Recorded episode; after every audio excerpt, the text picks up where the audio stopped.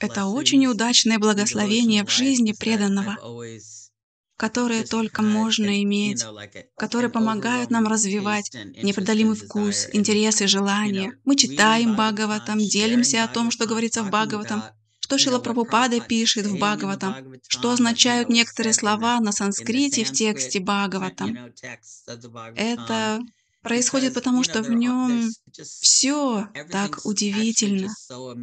Но даже вместе с этим, несмотря на то, что Бхагаватам очень обширный, он является дверью в духовный мир.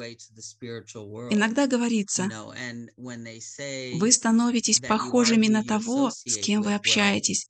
И когда вы общаетесь с Бхагаватом, вы узнаете там про каждого преданного лично, их переживания, их опыт, которыми они делятся с нами, открывают дверь для нас.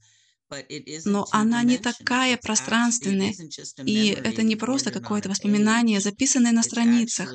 Это то, где вы можете получить полное переживание этих событий, если бы вы присутствовали на них лично, и вы лично бы знали о всех, о ком пишется.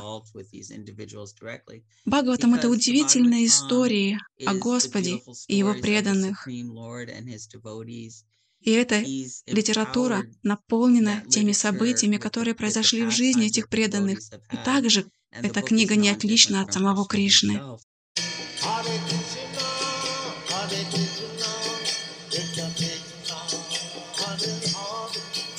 Hare Rama, Hare Rama, Rama Rama.